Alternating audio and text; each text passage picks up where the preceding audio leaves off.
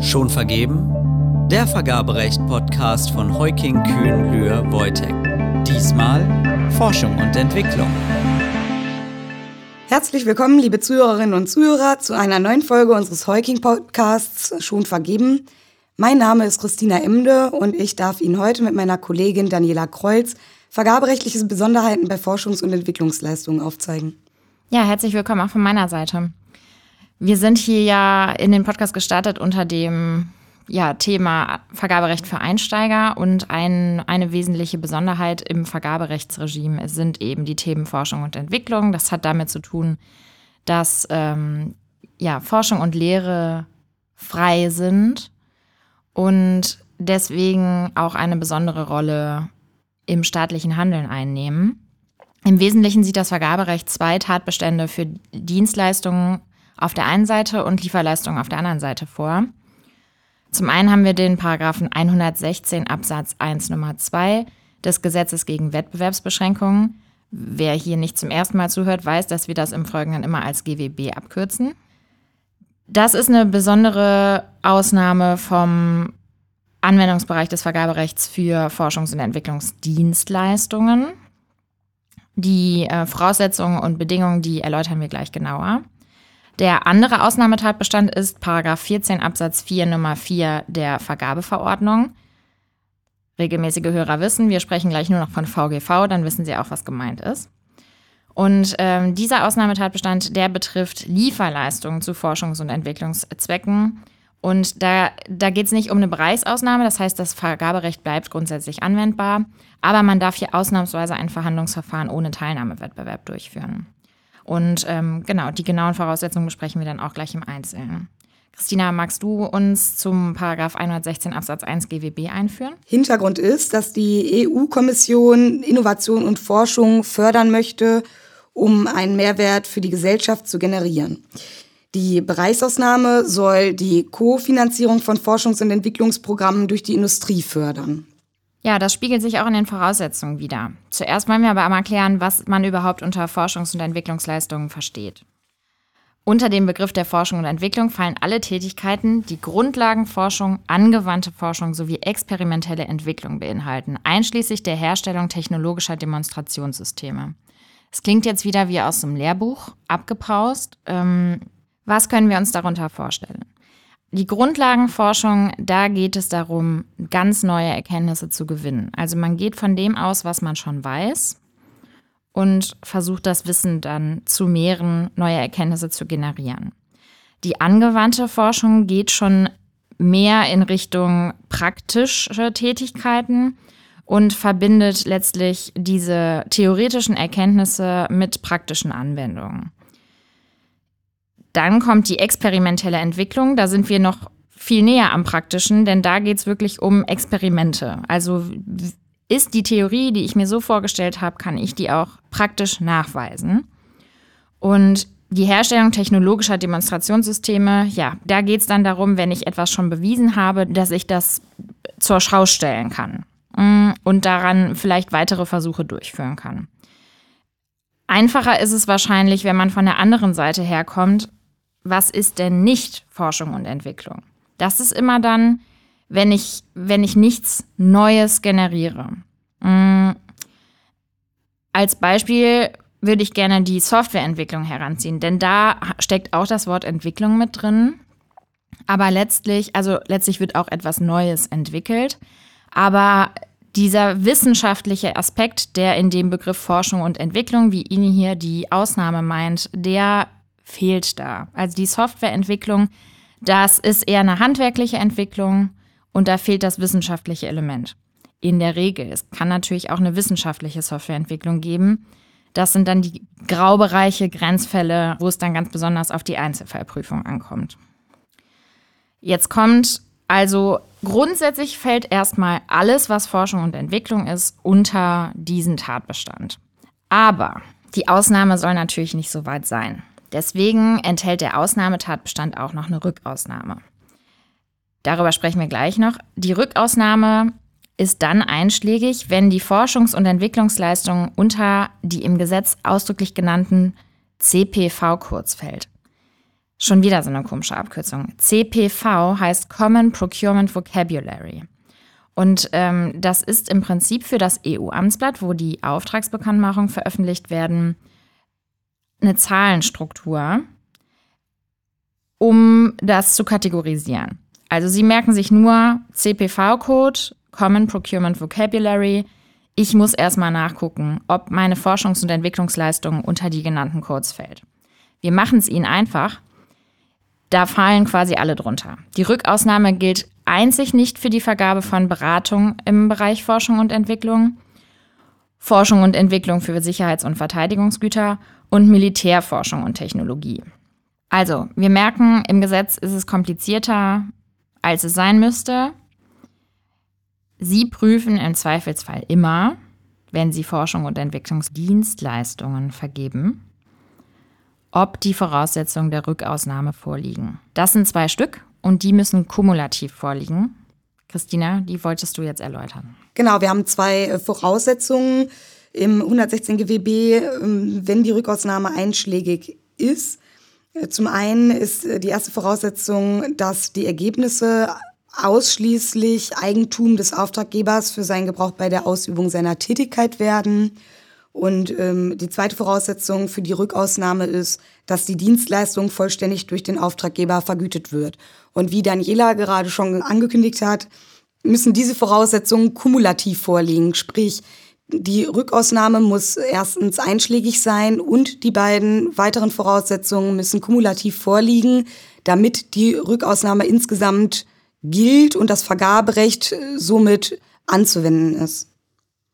Das hatten wir am Anfang schon geteasert. Diese beiden Voraussetzungen, die spiegeln im Prinzip den Hintergrund dieser Ausnahme wieder. Also die Ausnahme soll nur dann greifen, wenn ein Mehrwert für die Gesellschaft zu erwarten ist, beziehungsweise wenn sich die Industrie an dem Forschungsvorhaben finanziell beteiligt. Ja, jetzt wollen wir noch auf die Besonderheiten der beiden Voraussetzungen eingehen. Bei der ersten äh, Voraussetzung der Rückausnahme, das äh, war ja, dass die Ergebnisse ausschließlich im Eigentum des Auftraggebers für seinen Gebrauch bei der Ausübung seiner Tätigkeit werden. Da ist zu beachten, dass der Begriff des Eigentums äh, nicht im zivilrechtlichen Sinne zu verstehen ist, sondern eher im Sinne eines ausschließlichen Nutzungsrechtes. Ein ausschließliches Nutzungsrecht soll unter anderem dann bestehen, wenn die Ergebnisse der Allgemeinheit lediglich reflexartig zugutekommen. Ja, dazu gibt es, also man muss insgesamt sagen, zu diesem Ausnahmetatbestand gibt es sehr wenig Rechtsprechung. Aber zu dieser Voraussetzung gibt es eigentlich eine ganz schöne Entscheidung vom Bayerischen Oberlandesgericht. Und zwar hatte da ein Auftraggeber, ein Landkreisamt, glaube ich, eine Kampfmitteluntersuchung in Auftrag gegeben. Und zwar ging es darum, dass historisch nachvollzogen werden sollte, wo denn Bomben gefallen sind. Und da wollte sich der Auftraggeber der Bereichsausnahme bedienen, weil er gesagt hat, naja, es ist ja eine Forschungsleistung. Hier wird ja historische Forschung betrieben, wo denn in meinem Gebiet die Bomben runtergekommen sind. Da hat ihm das Bayerische Oberlandesgericht nicht recht gegeben, denn es hat gesagt, nein, die Ergebnisse, das ist hier eigentlich nur für dich. Also das ist ganz nah am klassischen Auftragsverhältnis quid pro quo, nur du hast das Interesse an diesem Auftrag. Und der Auftraggeber hat eingewandt, nein, nein, die Ergebnisse dieser Untersuchung, die stelle ich ja auf meiner Internetseite auch allen anderen Interessierten zur Verfügung. Und da haben wir jetzt genau dieses reflexartig der Allgemeinheit hinzukommen. Hier geht es ja nicht um, ja, um, um einen Mehrwert für die Gesellschaft an sich, sondern hier geht es im Prinzip nur um Aufgaben, die der öffentliche Auftraggeber also um Aufgabenerledigungen, die im eigenen Interesse des Auftraggebers sind. Ja, die zweite Voraussetzung für die Rückausnahme ist, dass die Dienstleistung vollständig durch den Auftraggeber vergütet wird. Leistet der öffentliche Auftraggeber nur einen Teil der Vergütung, sind die Voraussetzungen der Rückausnahme nicht erfüllt. Sprich, die Voraussetzung ist tatsächlich, dass der Auftraggeber die Leistung des Auftragnehmers vollständig vergütet. Ja, also hier, das ist dann quasi der Aspekt, dass sich der Auftragnehmer an der Forschung finanziell beteiligt. Da diesen, diese Kofinanzierung durch die Industrie, das spiegelt sich hier wieder. Ja, weiter geht's. Die Dienstleistungen haben wir abgehakt. Sie haben sich gemerkt, nur in ganz wenigen Bereichen muss ich nicht diese komische Rückausnahme prüfen. Deswegen im Zweifelsfall immer gucken, dass ich entweder einen Mehrwert für die Allgemeinheit generiere oder dass der Auftragnehmer einen Teil der Kosten übernimmt. Weiter geht's also mit den Lieferleistungen. Und da hatten wir schon gesagt, dass Sie die Ausnahme da in Paragraph 14 Absatz 4 Nummer 4 VGV finden. Und die Besonderheit ist, dass die Lieferleistungen für Forschungs- und Entwicklungszwecke nicht insgesamt vom Anwendungsbereich ausgenommen sind, aber dass das Vergaberecht hier dem Auftraggeber entgegenkommt und ihm ausnahmsweise ein Verhandlungsverfahren ohne vorherigen Teilnahmewettbewerb, also ohne Veröffentlichung des Verfahrens, zugesteht. Genau, nach ähm, 14 Absatz 4 Nummer 4 VGV, ähm, dort ist die Ausnahmeregelung geregelt, dürfen öffentliche Auftraggeber Aufträge im Wege des Verhandlungsverfahrens ohne Teilnahmewettbewerb vergeben, wenn eine Lieferleistung beschafft werden soll, das hatten wir schon ange angesprochen, die ausschließlich zu Forschungs-, Versuchs-, Untersuchungs- oder Entwicklungszwecken hergestellt wurde. Äh, Daniela hat es schon angesprochen, äh, dass anders als beim 116 Absatz 1 Nummer 2 GWB, äh, der nur Dienstleistungen erfasst, im Rahmen des Paragraph 14 VGV nur Lieferleistungen in Betracht kommen. Wie bei jeder Ausnahme gilt, dass sie restriktiv auszulegen ist, also eher eng. Für die Lieferleistungen zu Forschungszwecken heißt es, dass die Produkte ausschließlich zu den genannten Zwecken hergestellt worden sein dürfen. Um das jetzt ein bisschen griffiger zu machen, hat, das, hat die Vergabekammer des Bundes in Bezug auf eine Röntgen-Kleinwinkelstreuanlage, was das jetzt ist, kann ich mir nichts drunter vorstellen. Sie vielleicht auch nicht. Wir merken uns, es ist ein technisches Gerät. Und nach Ansicht der Vergabekammer des Bundes ist dieses Gerät nicht ausschließlich zu Forschungs- und Entwicklungszwecken hergestellt worden, weil es auch in der normalen Industrie zum Einsatz kommt. Also, Dinge, die in der normalen Industrie zum Einsatz kommen, die können hier schon mal nicht runterfallen. Dazu kommt, dass die zu liefernde Ware selber auch Gegenstand der beabsichtigten Forschung sein muss. Es reicht also nicht aus, wenn das Produkt lediglich als Mittel benötigt wird, um Forschung oder Versuche durchzuführen. Wenn ich jetzt also eine Röntgen-Kleinwinkelstreuanlage beschaffe, weil ich damit etwas röntgen möchte, dann reicht das nicht. Richtig? Christina? Ja, genau. Ich oute mich jetzt hier als absoluter Jurist und in meiner Familie sagt man nicht technischer Dienst. Ob man mit einer Röntgen Kleinwinkelstreuanlage tatsächlich röntgen äh, kann, äh, das wissen andere Leute sicherlich besser als wir. Genau, es reicht äh, gerade nicht aus, wenn das zu beschaffende Produkt lediglich als Hilfsmittel eingesetzt wird, um im Rahmen eines Projekts zu forschen oder etwas zu entwickeln, sondern, ähm, wie Daniela gerade schon gesagt hat, das Produkt selbst muss Teil der Forschung sein. Also an dem Produkt muss selber geforscht werden. In diesem Zusammenhang verweisen wir auch gerne auf den Beschluss des Oberlandesgerichts Düsseldorf von, aus dem Jahre 2010. Auch da hat der Senat zu der vergleichbaren Vorgängerregelung festgestellt, dass die zu liefernde Ware selbst Gegenstand der beabsichtigten Forschung sein muss. In dem Beschluss zugrunde liegenden Sachverhalt ging es um die Lieferung und Installation von Lysimetern zu Temperatur- und Niederschlagsmessungen. Und zwar ähm, sollte diese Lysimeter beschafft werden, um langfristige Effekte von Landnutzungsänderungen und dem Klimawandel ähm, zu untersuchen. Und der Senat hat in diesem Zusammenhang festgestellt, dass die zu beschaffenden Lysimetersysteme zwar unstreitig der Erforschung der konkreten Auswirkungen der globalen Klimaveränderung auf Ökosysteme dienen, aber halt gerade nicht Gegenstand des Forschungsvorhabens sind und äh, deswegen eine Beschaffung im Wege des Verhandlungsverfahrens ohne Teilnahmewettbewerb ausscheidet. Ja, damit kommen wir auch zum Ende unserer heutigen Folge.